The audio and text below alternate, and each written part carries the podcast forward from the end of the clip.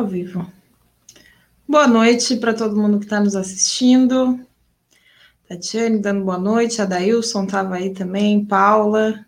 Estamos começando então mais um programa O Brasil Não É para Amadores, em mais uma semana, semanas, né, em que o nosso nome se reafirma aí. É, boa noite, Danilo. Tá sem som. Liga o teu som. Boa noite, Val. Boa noite a todo mundo que está assistindo a gente aí. É, então, e hoje a gente vai abordar esse nobre acontecimento aí do desfile militar do Bolsonaro, as intenções do Bolsonaro com tudo isso, né, essa discussão do voto impresso. E antes aqui de entrar nos nossos temas, de fato, quero reforçar aí para o pessoal que está assistindo, acompanhar o nosso, o nosso, o nosso portal Esquerda Diário, as nossas iniciativas multimídia, compartilhar também a nossa live, mandar nos grupos de WhatsApp, compartilhar no Facebook, nas redes sociais. É, se somar à nossa comunidade, entra lá, esquerdadiario.com.br barra comunidade, faça parte para receber diariamente os nossos materiais é, a nossa programação diária, semanal, né? E, e também é, poder contribuir aí financeiramente. O pessoal aí do, do audiovisual está com o nosso Pix, para quem quiser fazer uma doação, campanha ED, arroba gmail.com, porque, como vocês sabem, o nosso portal é totalmente independente, é uma mídia militante que está é, a serviço de colocar a luta de classes na sua mão.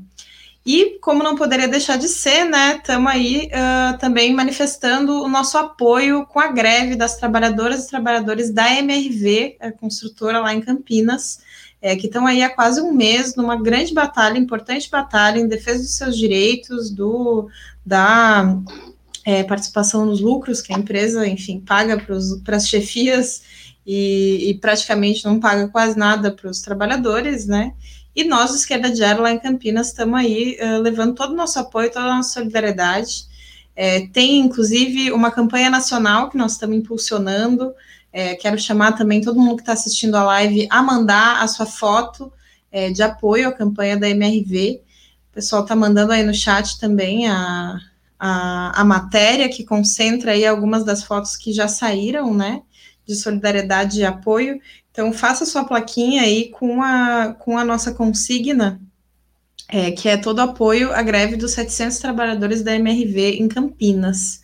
É, também reafirmar aqui a nossa luta é, pela liberdade do Galo, que está aí sofrendo forte perseguição política, é, inclusive uh, o pessoal aí colocando o apoio né, da, da MRV. Inclusive, hoje é, a Justiça em Primeira Instância né, revogou a, a prisão e estamos aí uh, seguindo nessa pressão, nessa campanha democrática pra, pela liberdade do Galo, que está sendo uh, acusado ali do, do envolvimento na, na ação em relação à estátua do escravagista, racista, uh, inimigo dos indígenas, Borba Gato. Inclusive é... porque agora ele também vira réu, né, Val? Então o judiciário vai seguir perseguindo e a campanha tem que seguir a gente denunciar esse absurdo, né? Sim, liberdade para o Galo e Bio, retirada de todos os processos, né? O pessoal que está aí respondendo processo, mas uma amostra absurda de autoritarismo desse do, do, do, regime político e particularmente nesse caso do judiciário, que inclusive, né, Danilo, é tem sido um ator muito importante aí nesse contexto da crise política, né? Já entrando mais aqui no nosso tema, como é que foi hoje essa, o desfile do, do Bolsonaro, né? E, o que, que, isso tem a ver com o que tem acontecido no país, né? O Brasil não é para amadores mesmo, né? Elizabeth comentou isso aqui no, no, no chat, né? E de fato, cada vez é um novo acontecimento, que inclusive para a gente pro, procurar um correspondente, a gente tem que recorrer, inclusive, à história, né, para poder analisar. E a gente vai tentar, na live de hoje, fazer um pouco o que o título dela se propõe, né? Analisar o porquê o Bolsonaro está com essa política em relação a, ao voto impresso, né? E como isso se relaciona ao próprio desfile militar é, ridículo, né? Que aconteceu hoje em Brasília, é, mas que tem impactos políticos importantes, tem um significado político importante, é, e a gente vai tentar analisar hoje. Nossa equipe do Avia aí, o Alê, selecionou uns vídeos para a gente aí, o Fumacê, da dengue, do Exército. A fumaceira do Bolsonaro. O pessoal, o pessoal tava falando, né, que se eles querem fechar o Congresso, além de um cabo e um soldado, precisa também de um mecânico.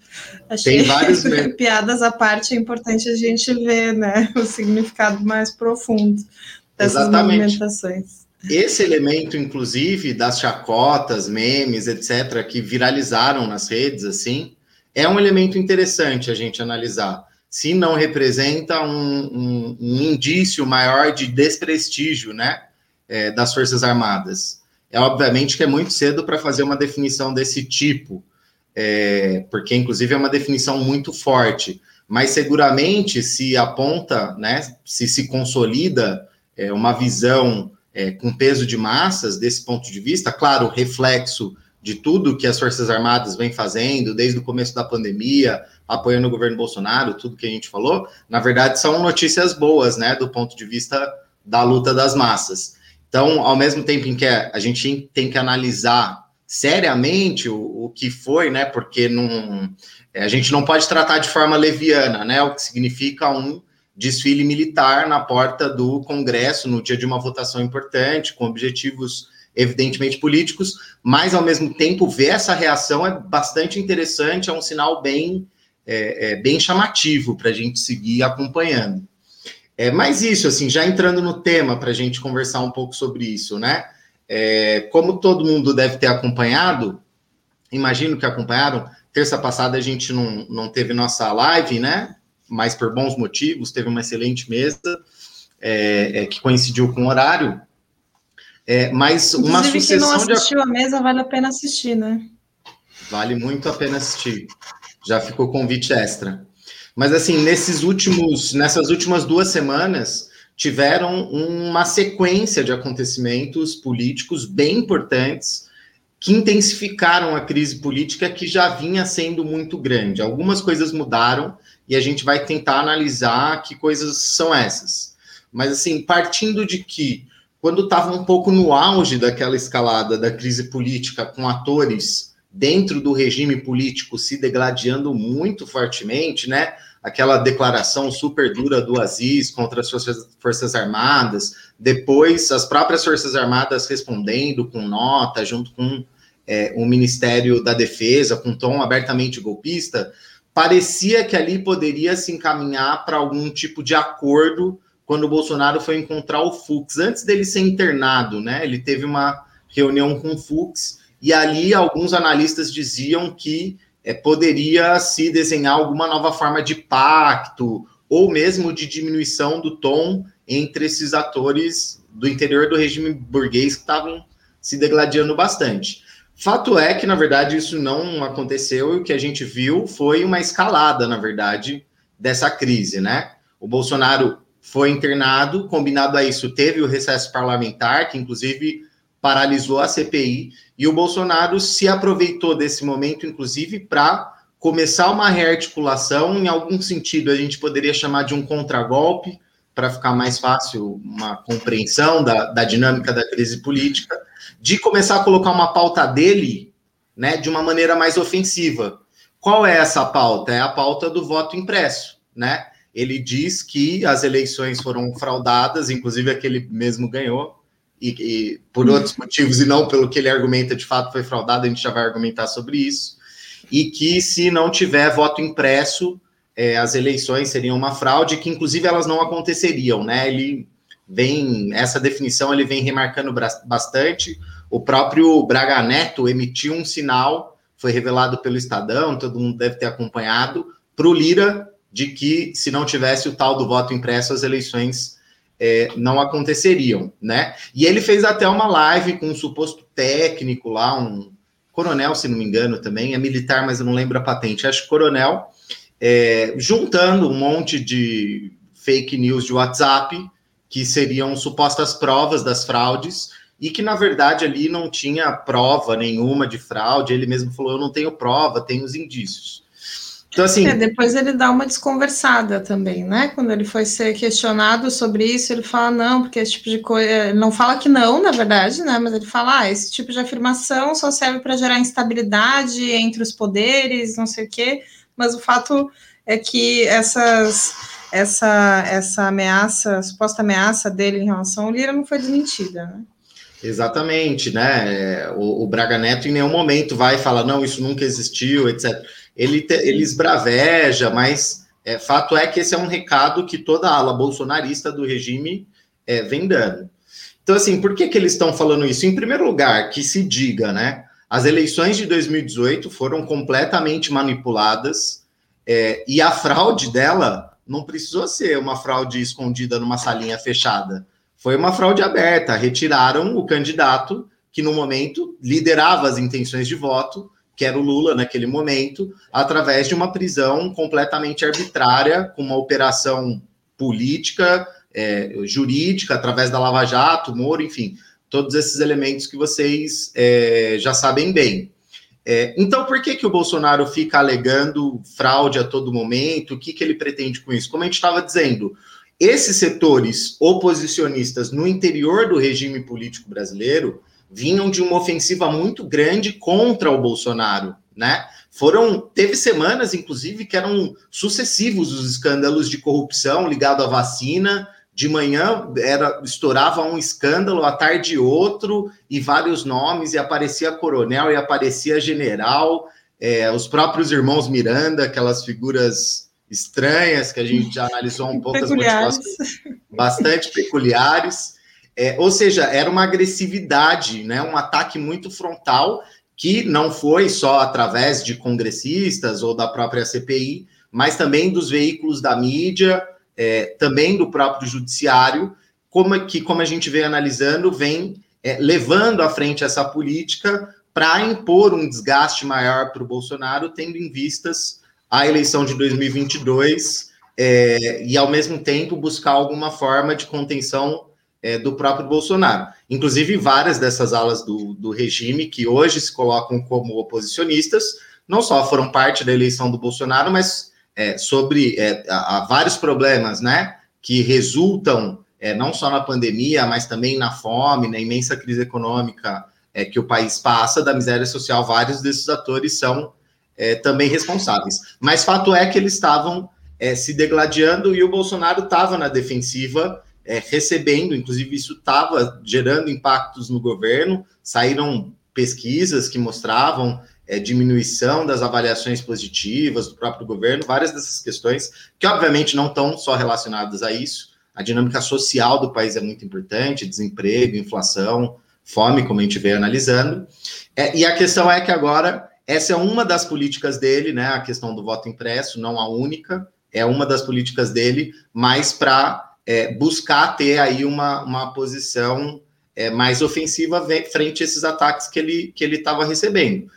Obviamente não é a única política deles. Tem outra, se fosse a única, ele não teria base de sustentação, né? Ele também despeja é, bilhões de reais é, para o Congresso, para manter uma base no Congresso, também está levando à frente privatizações e ataques, várias questões que mais para frente a gente vai desenvolver, mas que são sinalizações, né, para é, seguir com é, o apoio de grandes setores do capital financeiro, né, grandes grupos é, empresariais, e agora esse elemento é, aparece é, é, juntamente com esse exercício militar, digamos assim, essa, é, é, esse desfile, né? Foram 40 blindados, vários caminhões, blindado aí com, com Maria Fumaça passando ali na frente, justamente no dia da votação da PEC do voto impresso.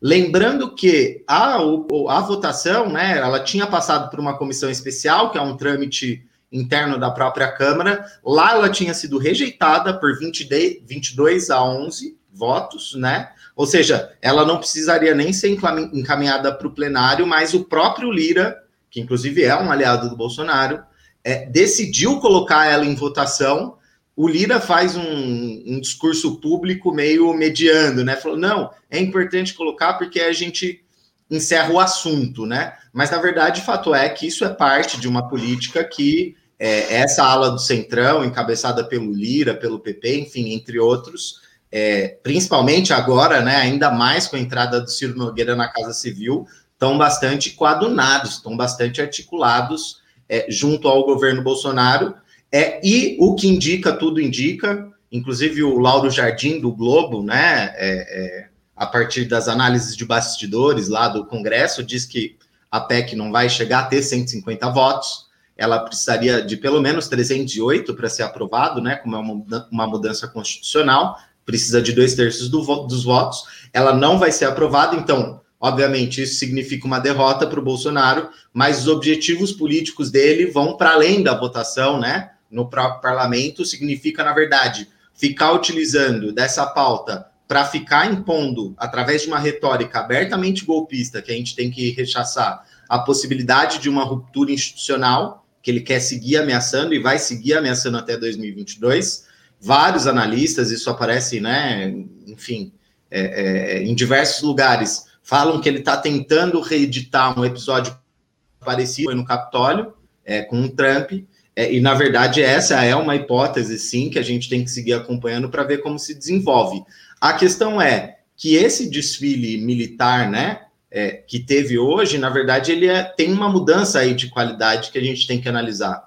Porque, do ponto de vista de é, movimentações militares, digamos assim, foi a primeira ação obviamente muito limitada, simbólica, como a gente está falando, mas foi uma primeira ação é, é, que queria transmitir esse recado, né? Que as Forças Armadas estão junto é, com o Bolsonaro no dia que seria votada essa que ele está transformando uma das suas é, principais pautas. Alguns analistas já estão se antecipando e falando que o tiro saiu pela culatra, tanto do ponto de vista do impacto que isso tem nas massas, quanto do ponto de vista de gerar mais rachas na base do governo, né? como a manifestação aconteceu hoje, é muito difícil a gente colocar um veredito, uma análise assim, muito taxativa aqui. Mas, como a gente estava dizendo logo no começo da live, tem vários indícios que mostram que, pelo menos entre os setores né, mais politizados, progressistas, de esquerda, essas manifestações não geraram medo, geraram, como a gente estava comentando, é, bastante chacota, esse tipo de é, é, é reação, que é interessante para a gente analisar. Sim, viraram um pouco piada, né? Mas é importante não deixar de ter essa, essa dimensão de que uma coisa desse tipo, enfim, desde a redemocratização não acontecia no país, que é uma movimentação extremamente reacionária, é, que vem já num contexto dessa, dessa escalada da retórica golpista do, do governo, né? Que é um movimento, que é parte de um movimento reativo, inclusive, né? É, de uma ofensiva que já estava em curso uh, da parte do regime.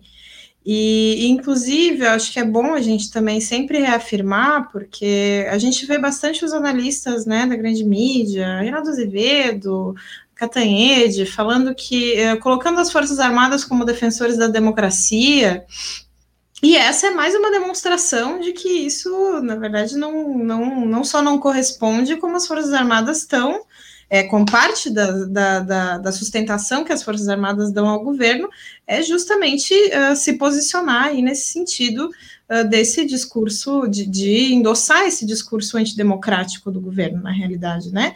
Inclusive é interessante de ver o Arthur Lira, ele, ele também, ele tentou desconversar, ele falou uma coisa que virou um pouco chacota também na mídia, é, dele falando que não, o Bolsonaro não tinha intuito de, de amedrontar os deputados em relação à votação da PEC, que foi uma trágica coincidência. Tipo assim, é o tipo de coisa que essa gente do Centrão fala que nem eles mesmos acreditam, né?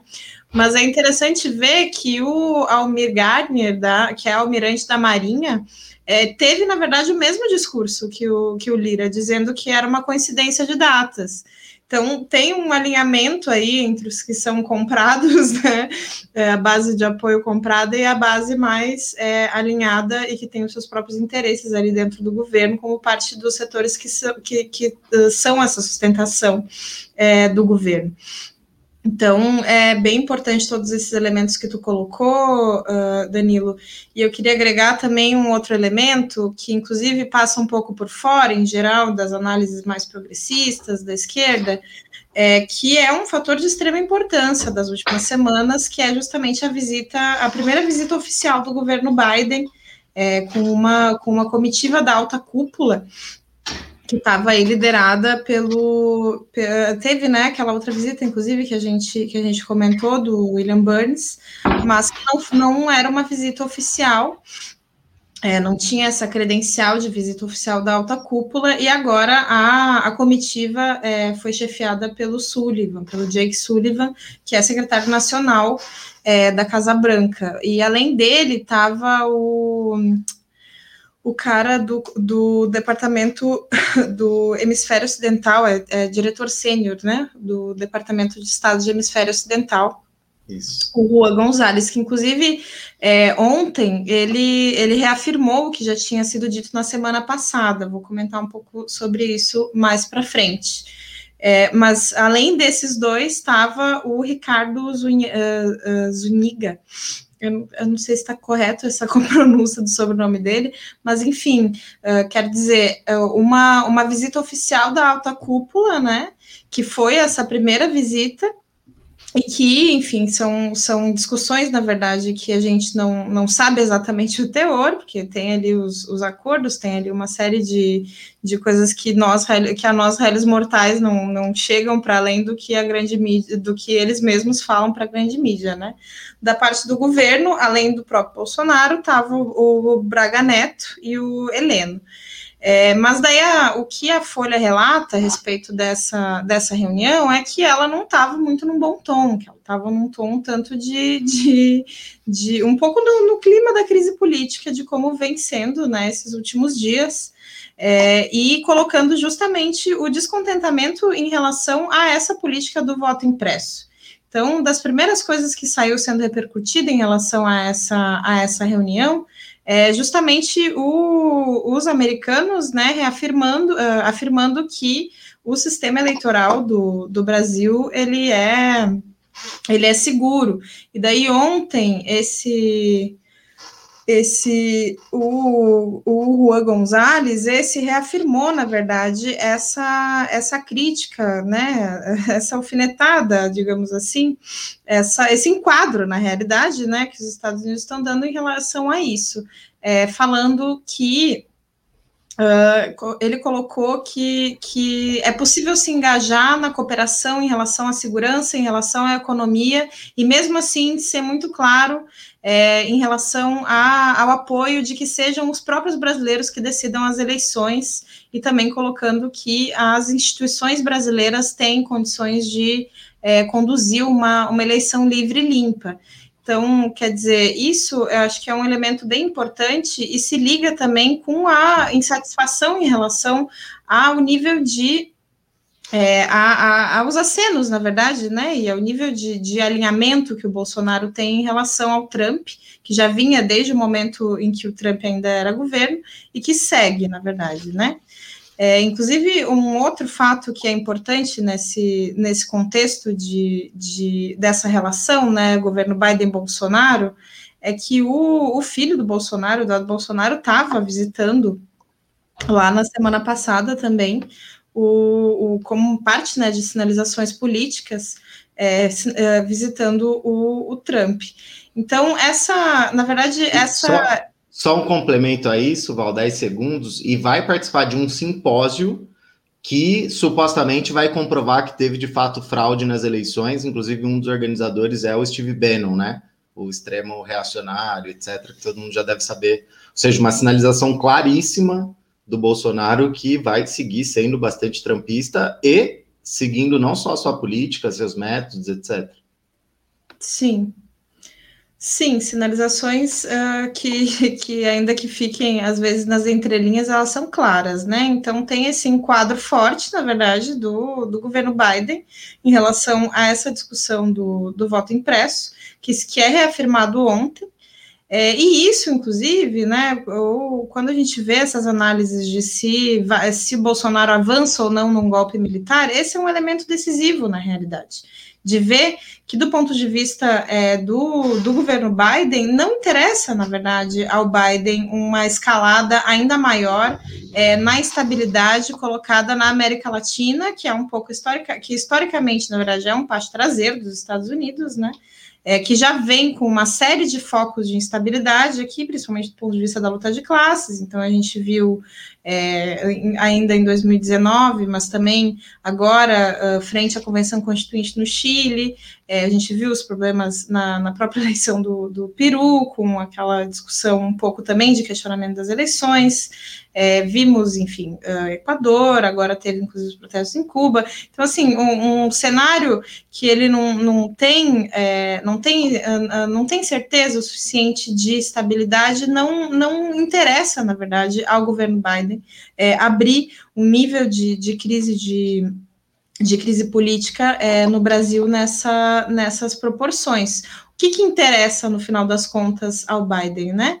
Ah, antes de entrar nisso, só um, um comentário, porque tem essas sucessivas é, discussões e, e, declarações, né, dos, dos correspondentes dos Estados Unidos em defesa da democracia, é, com essa que é até que, que para quem uh, para quem conhece mais, né, sou estranho o imperialismo yankee falando dessa defesa da democracia, estranho e demagógico, porque enfim tiveram por trás de todo, não só por trás, mas inclusive financiando, inclusive apoiando ativamente todos os golpes militares que aconteceram na América Latina, né? Uhum. Só um é, parênteses a respeito disso para a gente nunca é, deixar de remarcar essa, essa demagogia yankee aí, que na realidade o que, que tem por trás, né? Tem, é, em primeiro lugar, é, a, a questão das disputas em relação ao 5G, que é uma preocupação central dos Estados Unidos, é, como parte né, das, das disputas é, internacionais é, com a China.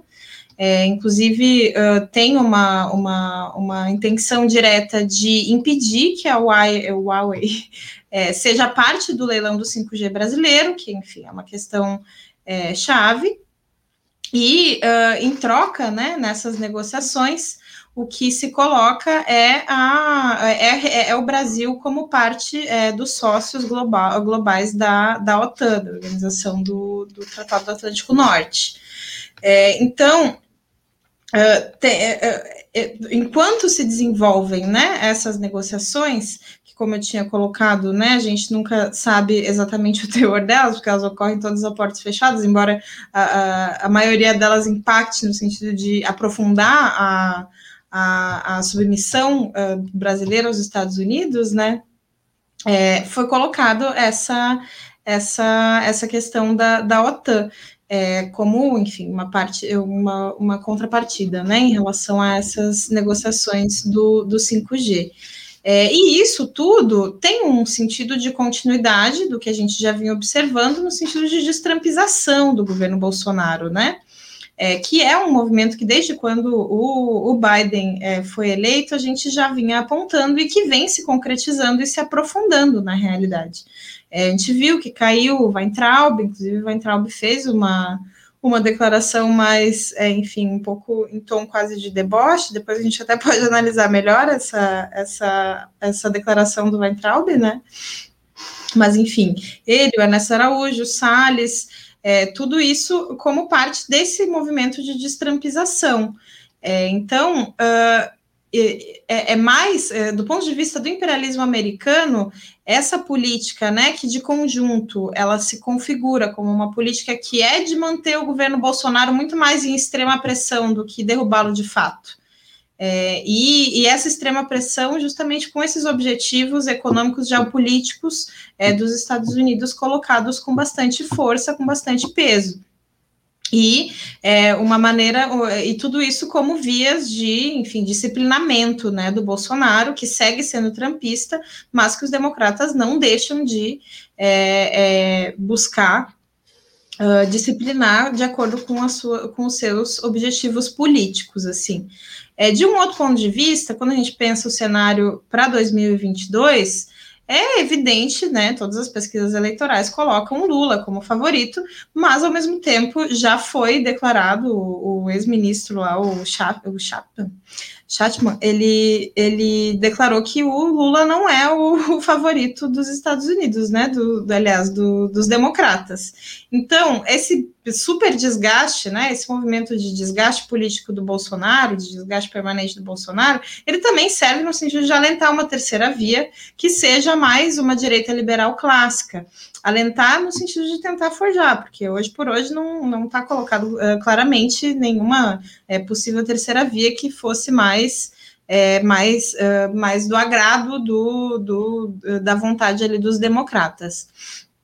É, depois, é, então, assim, eu, inclusive é importante a gente destacar também que, embora o Lula não seja exatamente o favorito dos democratas, ele também está uh, uh, negociando esse, esse apoio, né? A gente falava, acho que na live passada ou retrasada, a respeito dessa, dessa, desse, dessa retórica, mais ou menos anti-Estados Unidos pró-China do Lula, é, que está a serviço de é, colocar ele como de, de, enfim, negociar em melhores condições, digamos assim, né, esse apoio é, democrata.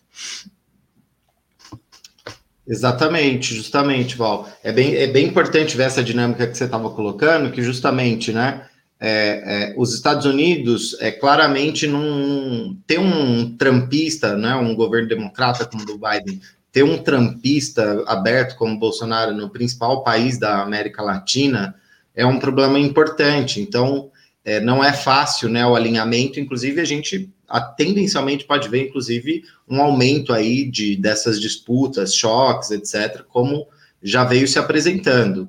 Ao mesmo tempo, também não é fácil também para o é, governo Biden e os democratas construírem a chamada terceira via, que é a oposição neoliberal ao Bolsonaro. É muito difícil construir uma figura nacional, a gente está vendo os caras aí tentando por todas as vias, tentando da Atena, tentando leite. O Dória parece que já está um pouco mais lá na lona, mas tudo quanto é variante aí, eles estão tentando de alguma maneira é, se agarrar. É, e justamente é importante a gente ver essa movimentação é, do imperialismo norte-americano, porque justamente gente como Omar Aziz, por exemplo, que não, é, enfim, é um, um senador é, é, é, que é parte né, do regime político, por que, que esse cara tá tão enfrentado, se sentindo valente contra os militares, inclusive? Com certeza porque há uma força por trás, onde ele se ampara para fazer esse choque mais direto contra a cúpula do governo Bolsonaro. Toda essa ala, né? Inclusive, os setores do próprio judiciário, né? A gente está vendo aí um momento de choque extremo entre judiciário e Bolsonaro. O TSE encaminhou uma nova notícia crime para o STF que é o vazamento né, daquele inquérito que apurava aquele hackeamento no site do TSE, do TSE. O Bolsonaro colocou essa, esse inquérito publicamente e, a partir disso, já é, se encaminhou diretamente para o STF. Então, essas alas também representam e podem estar mais relacionadas é, com é, esse setor democrata, né, diretamente com o governo é, é, Biden. Inclusive, vejamos o que sai disso, porque o conflito está muito aberto. A gente, o Bolsonaro xingou o Barroso, né? De não sei nem se pode falar esse xingamento no YouTube se eles não cortam a transmissão. Como funciona isso? Mas foi filho de, é, todo mundo sabe o que ele falou. Filho da puta, né? Acho que pode falar, o YouTube não vai cortar. Acho que pode gente. falar. É. Acho que pode, né? O principal problema seria se cortasse a live, acho que não vai depois. Mas, enfim, e também vem atacando, né, não só é, é, o Barroso, Alexandre de Moraes, etc., e, e também com né, respostas. O, o, Fux, que vinha numa posição bastante conciliadora, agora pelo menos fala que é um absurdo os ataques, né, precisa se colocar numa posição, é, digamos assim, um pouco mais de defesa do STF, é, e a gente está vendo isso com certeza vai gerar crises políticas maiores que a gente tem que seguir acompanhando. É, a questão é que, justamente, para a gente começar a tentar responder o título da live, a questão é: o Bolsonaro forçou para que é, é, é, fosse votado o voto impresso hoje e isso, fez disso uma das suas principais políticas. Já sabendo que, inclusive, o cenário era bastante desfavorável para efetivamente passar no Congresso. Então, por que ele faz isso? Porque ele é bobo? Porque ele joga para perder? Evidentemente que não, isso tem interesses por trás. A gente estava mencionando um no começo da live, que era tentar ter uma localização mais ofensiva, um claro recado golpista contra as outras instituições do regime. Além disso, o Bolsonaro deu um cavalo de pau no próprio governo, colocando o Centrão no coração do governo, na Casa Civil, né? O Ciro é, Nogueira está lá, não é, é um ministério a mais, é um ministério bastante central. Obviamente, a relação Bolsonaro-Centrão não é de hoje, a gente já vem analisando como isso se desenvolve, mas esse nível de entrada do Centrão no interior do governo, obviamente gera contradições. Você estava comentando os, os twitters do Entraub, que é um bolsonarista que ninguém duvida que é ultra bolsonarista, e ele mesmo estava se opondo a isso, né? Que é, representa um setor aí, lembremos que o Bolsonaro se utilizava muito dessa retórica contra a velha política, toma lá da cá, centrão, essa demagogia, né? É, é, e que agora, para inclusive ter algum nível de sustentação frente a crises maiores, teve que mudar isso. Inclusive, é funcional essa, esse discurso de fraude frente a essa mudança, nessa né? incorporação do Centrão. O próprio Bolsonaro está falando: vocês não querem o Centrão no governo, que eu me alie com o Centrão? Então vocês querem um segundo turno, falando para a base dele, né? Então vocês querem um segundo turno Ciro e Lula, né? Ou seja, é parte de manter essa base coesa é, é, e seguir, né, batalhando para é, é, ter um maior nível de recomposição, que são a partir de vários fatores. Agora, tem outros elementos, aí são bem mais hipotéticos, a gente tem que tratar como hipótese, analisando. Tem muito tempo para 2022, muita coisa pode acontecer no meio disso, enfim, tem muitas variáveis aí. Mas, obviamente, isso, enquanto hipótese, pode ser parte de uma preparação, inclusive, do Bolsonaro, vendo uma dificuldade maior da sua reeleição, né? Então, frente a isso, é, o discurso também de que teve fraude nas eleições, ele também se encaixa, porque ele sai falando que ele foi derrotado, mas porque foi fraudado. Bem copy cola, né, do, do da política trumpista porque ao mesmo tempo ele se mantém assim, né, tendo um capital político como um ator político, e ao mesmo tempo elevar ao máximo o nível, né, de tensão, também coloca para ele uma possibilidade de negociar, inclusive frente a ameaças de prisão e maiores retaliações de outras alas do regime, através dessa extrema pressão também ter mais capacidade para negociar. Agora, para além do Bolsonaro, tem um outro fator aí que se relaciona com o desfile militar, que esse é muito importante da gente ver, e isso vem se mostrando como um avanço é, é, é, é, dentro do regime, que é a localização dos militares no regime, né? Fato é que teve um desfile militar na porta do Congresso no dia de uma votação para um uso político.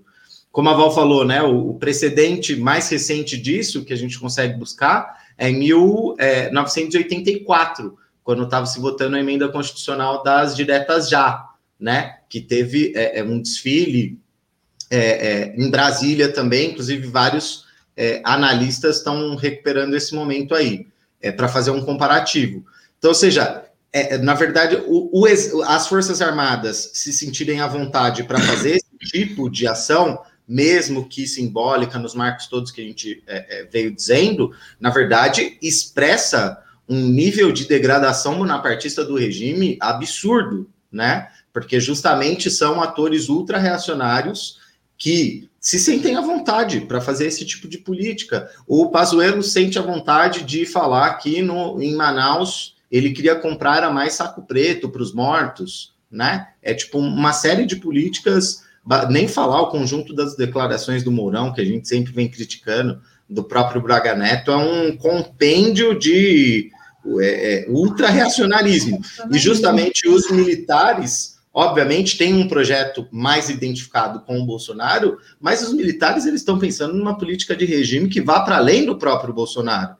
Obviamente, se for com o Bolsonaro é muito melhor, e eles estão sendo parte de bancar o governo, parte de bancar as crises, tudo isso que a gente veio analisando. Mas essa localização dos regimes dos militares não vai se manter, inclusive, independente do governo Bolsonaro, se a situação se mantém como está, inclusive através de um, de um, governo Lula, né? Quem aqui acredita na, no conto de fadas que basta o Lula ser eleito em 2022, aí os militares falam, não, então agora a gente vai ficar mais quieto, né? né? Aquela fábula, né, de que os militares respeitam, respeitam a Constituição, é, é, enfim, são garantidores da, da institucionalidade, etc.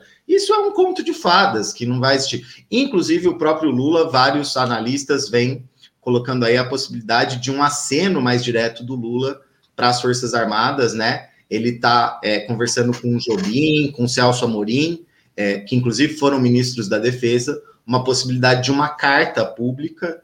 É, ele já veio dando outros sinais, né? Um pouco menores. No meio dessa crise toda, teve um tweet que foi muito emblemático o Thiago Rodrigues até escreveu um artigo sobre isso há uma semana atrás, no, no Esquerda Diário, em que o Lula dizia assim: eu vou tratar todo cidadão, não vou tratar ninguém como gado, vou tratar os militares normal, os evangélicos como todo mundo. Enfim, uma mensagem assim bem difusa, mas que era uma sinalização quando os direitos dele, né, foram é, políticos, foram restabelecidos. No primeiro discurso, ele já sinalizava os militares, falando eu fui o que mais investi, né, não sei por que tanto rancor comigo. Um discurso bem assim, buscando a repactuação. Fato é que esse oficialato, generalato, inclusive é, grandes setores das bases militares, é, é, é, tem muito forte né, aquele conteúdo de identificar o PT com o comunismo, mesmo a pauta da corrupção, todo aquele tipo de política que a gente já viu eles reverberando bastante publicamente. Então não vai ser uma repactuação nem simples, nem fácil, nem isenta de contradições. Muita coisa vai acontecer. A questão é que mesmo frente a tudo isso, não existir uma resposta do, do próprio Lula, que, como a gente estava falando, é o candidato que está melhor localizado nas eleições, já é uma sinalização muito grande de que tipo de relação ele se propõe, inclusive, a esses próprios é, militares ultra-reacionários e que foram parte, inclusive, é, que ele fosse preso, não disputasse as eleições. A gente sempre lembra do tweet do Vilas Boas, né? Famoso tweet do Vilas Boas, é, quando teve a votação do habeas corpus dele no STF, é, e, na verdade, esse é um sinal é, dessa movimentação de hoje também que a gente tem que acompanhar com bastante atenção do significado que isso tem para o regime político, independente dela é, ter maiores, contra, é, maiores desdobramentos imediatamente, né? Isso não parece haver uma, uma consecutivas ações militares, digamos assim, não parece se desenvolver nada nesse sentido. A correlação de forças por hoje não se coloca como uma possibilidade de um golpe militar clássico, né? Isso está, na verdade, bastante por fora da correlação de forças atual, nacional e internacional. No entanto, é um fato categórico que é, essa gente vai para o globo e faz ameaça golpista direto, solta nota golpista, é, agora faz desfile né, nas portas do Congresso. A gente tem que analisar o conjunto dessas movimentações, dessas tendências, que começam com declarações, começam com tweets é, e caminham para medidas como as que a gente viu hoje e analisar isso em tendência, né? O que está se desenvolvendo e como eles estão avançando para um nível de localização maior dentro do regime político, inclusive promovendo, né, o que a gente estava falando, uma degradação bonapartista maior desse regime já muito apodrecido do golpe institucional, né? Sim. É bem importante isso que tu destaca, Danilo, da, do nível de degradação bonapartista do regime, que, que acaba sendo um pouco parte do que, é, do que resulta dessas, desses embates entre Bolsonaro e Judiciário, é, cada vez mais, inclusive, né, o judiciário é, assume um pouco é, o, a, a, dianteira na, na, no, no, regime político e nesse desgaste do, do Bolsonaro, num sentido bastante funcional da a política dos democratas, é, e, e, por outro lado, os militares cavando, é, cavando e consolidando o seu espaço no regime. É importante essa retomada da relação do Lula com os militares, porque tem muito essa, é, essa expectativa de que é, com o Lula tudo se resolve, né? E, e, também é importante a gente lembrar dos próprios governos do Lula e como que foi essa relação com as Forças Armadas, é, não só a relação com as Forças Armadas de um modo geral, mas as medidas concretas, né? como as UPPs, como, enfim, a, a colocar o, o, Exército Brasileiro, as tropas no Haiti, enfim, medidas que também a gente sempre retoma é, para limpar um pouco essas, essas expectativas aí de que o Lula vá eventualmente recompor é, uma democracia já antes degradada, agora cada vez mais degradada. É, mas, mas se a gente vê então que não tem correlação de força, que, que não tem correlação de forças para um golpe clássico, é, depois se reafirma isso nessa própria ação, que, que acaba não sendo a demonstração de forças que o Bolsonaro estava anunciando que queria que fosse, né? É, então, no que, que, qual que é a aposta, né? O que, que quer o Bolsonaro, afinal? Qual, no que, que ele aposta? É uma questão que é muito importante nesse sentido que tu tinha colocado, é, de numa eventual derrota se manter como ator político, né? Não sair como um derrotado em toda linha, não não, não se inviabilizar politicamente, é que to, esse conjunto de movimentações é, através das quais o Bolsonaro responde aos ataques é, do, do regime, aos embates que tem em relação ao regime, esse conjunto de movimentação, de movimentações, é, tem um objetivo e cumpre um papel de manter coesa a base social ultra-reacionária do Bolsonaro que se mantém. É, porque, embora a gente já venha sinalizando e analisando e, e a, como se expressa é, o desgaste do governo em pesquisas eleitorais, é, também se expressou né, uma insatisfação uh, mais ampla uh, uh, com os atos de rua, é, com todos os limites que, que tem os atos, como a gente já, já analisou também, é, o fato é que se mantém uma base social é, e com essa e através dessas ações o, o, o, o, Bolsonaro né, consegue manter uma certa coesão. Então a gente vê, vira e mexe o Twitter é invadido por discussões é, e por hashtags, enfim, né? Muitos robôs, inclusive, mas também gente de verdade, né? Gente de carne e osso, é, nessa defesa do voto impresso, quando teve essa, é, é, é, esses quando voltou para a pauta, né, as questões das, da fake news, das fake news no judiciário, também é, a gente vê uma enxurrada de bolsonaristas é, se embandeirando dessa questão do voto impresso. Agora, essa, é, esse final de semana, teve é, lá em Florianópolis, né, manifestação também dos bolsonaristas. Então, é, essas movimentações uh, criam uh, e, e, geram e produzem, né, e garantem essa coesão da base social bolsonarista que se mantém, essa base mais dura de extrema-direita, mais fascistizante diretamente. É, isso por um lado, né? Por outro lado, como tu colocou, o voto impresso é uma das principais políticas, mas não é a única. Então, tem um nível de aposta é, de. Uh, de política, de, de, algum rebote econômico, né? Tinha uma expectativa maior a respeito da questão das commodities, que não foi é, nenhum, uh, nenhum super ciclo no nível do que foi há algumas décadas atrás, é, mas, enfim, com o avançar da vacinação, é, também medidas como a reformulação do Bolsa Família, que agora chama Auxílio Brasil, né? Que, que também há alguns anos atrás o, o o Bolsonaro era um dos porta-vozes de, de ser, enfim, de dizer que era esmola e, e, sustentar vagabundo, agora é também parte do que, é, parte das políticas nas quais o bolsonarismo, o Bolsonaro aposta, é, para tentar recompor de alguma forma os índices é, do governo de, enfim, aprovação, ou pelo menos de é, regular, né, enfim e chegar no segundo turno com algum nível de. No segundo turno, aliás, chegar nas eleições e chegar no segundo turno das eleições é, do ano que vem, é, se apoiando também num discurso antipetista e apostando na, na, na não viabilização de uma terceira via é, liberal, em torno da qual se, se bloque mais né, os setores da, da, é, da burguesia nacional, assim.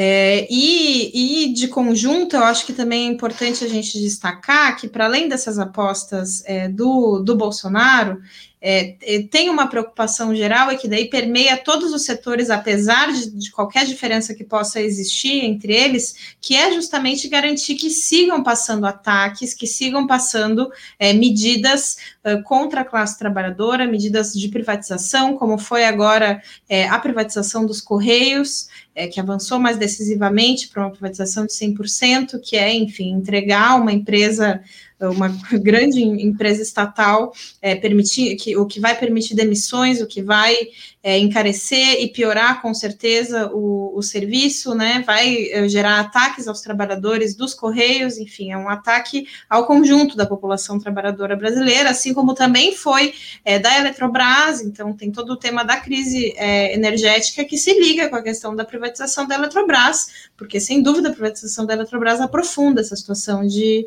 de crise energética. Quer dizer, para além de todas as, a, as diferenças que existem, os embates que existem no regime, existe uma preocupação geral de garantir que sigam passando esses ataques, né? Agora, as privatizações estão com bastante peso, é, mas a, a, questão da demarcação das terras indígenas, né? É, vai voltar à pauta agora o, o PL, enfim, que, que, que, basicamente termina com, extermina com esse direito dos indígenas, é, enquanto segue é, uma série de absurdos, como foi o que aconteceu na semana passada aqui numa aldeia Caingangue, é, de uma menina de 14 anos que foi encontrada assassinada brutalmente então, se, se combinam essas medidas de ataques é, com medidas brutais que acontecem é, no, no, no, campo e nas aldeias, enfim, né, no, no Brasil profundo, É, e, e, e, que vão seguir ocorrendo, assim. Para além disso, né, está em curso o Distritão, que aprofunda o nível de o quão antidemocrático já é, né, o sistema eleitoral e as eleições. É, é, e, e, agora também uma renovada, uh, um renovado ataque aos trabalhadores com a MP 1045, é, que ela volta uh, permitindo ainda mais, garantindo ainda mais é, precarização, demissão e trabalho informal. É isso tudo nesse contexto nacional que a gente que a gente sabe qual é, que é tipo de desemprego recorde, que é de a pobreza aumentando, e a situação de insegurança alimentar aumentando. É, então é Uh, é, é, tem uma preocupação de conjunto do regime das distintos setores da burguesia que esses ataques possam seguir, é, apesar de toda a crise política. É importante a gente ter essa visão é, para a gente ver é, que é, essa política que o Lula faz, né, de é, buscar o mais amplo arco de alianças rumo a 2022, tem como, como contracara a política das direções uh, das centrais sindicais, como a CUT, né, que é dirigida pelo PT, é, que segue uh, marcando datas, é, ou de atos de rua, ou de, de de ações, como estão chamando agora para o dia 18, mas não só as centrais sindicais, mas também entidades estudantis, como a Uni, é, que chamam datas, como o Dia do Estudante, amanhã, dia 11, é, sem nenhum tipo de construção nas bases, sem fazer, enfim, nenhum tipo de assembleia, é, nenhum tipo de, de medida que possa é, colocar de fato os trabalhadores, a classe trabalhadora e o conjunto dos setores oprimidos, as mulheres, negros, indígenas, é, em cena, intervindo como ator decisivo dessa crise política, porque eh, sendo que é esse, na verdade, o único caminho é, para que tenha uma saída dos trabalhadores para essa crise. Então, uh, nesse, acho que nesse contexto e com esse panorama, essa política das centrais sindicais, ela fica, enfim, ainda mais é, escandalosa. É, para além de... Val, um, uma parte sobre isso que você está desenvolvendo, que é bem interessante, que se relaciona com a crise política.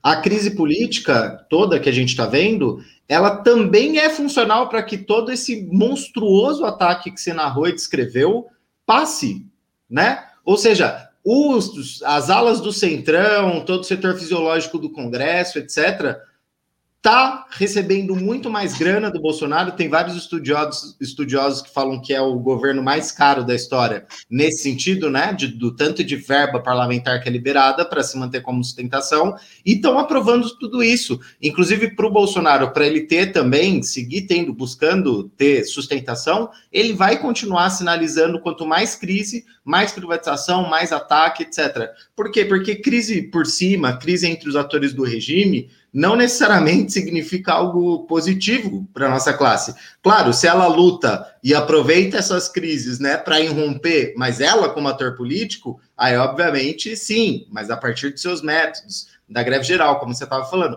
Agora, tem organização de esquerda que passa vergonha falando que tem que fazer unidade com a CPI, né? Porque justamente quem é essa CPI? Essa CPI é quem fala que está investigando os escândalos de corrupção do Bolsonaro, ao mesmo tempo que está aprovando tudo isso. É parte da mesma política desse setor, dessa ala do regime, certo? Então, na verdade, a dinâmica da crise política e a dinâmica do aprofundamento dos ataques, ela vem se mostrando como uma dinâmica combinada.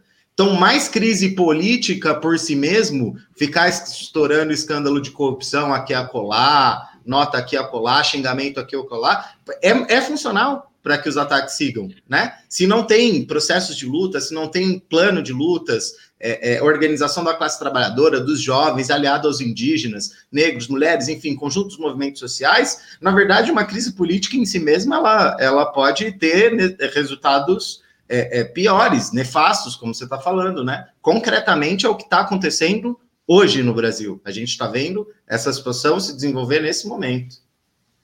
Sim, e, e, justamente sem essa entrada em cena da classe trabalhadora, a gente não tem nenhuma garantia de que o resultante dessa crise política vai ser, não vai ser, inclusive, um fortalecimento maior do conjunto do regime e de outros setores do regime que, como tu colocou, estão juntos para, enfim, né, todos esses essa série de ataques.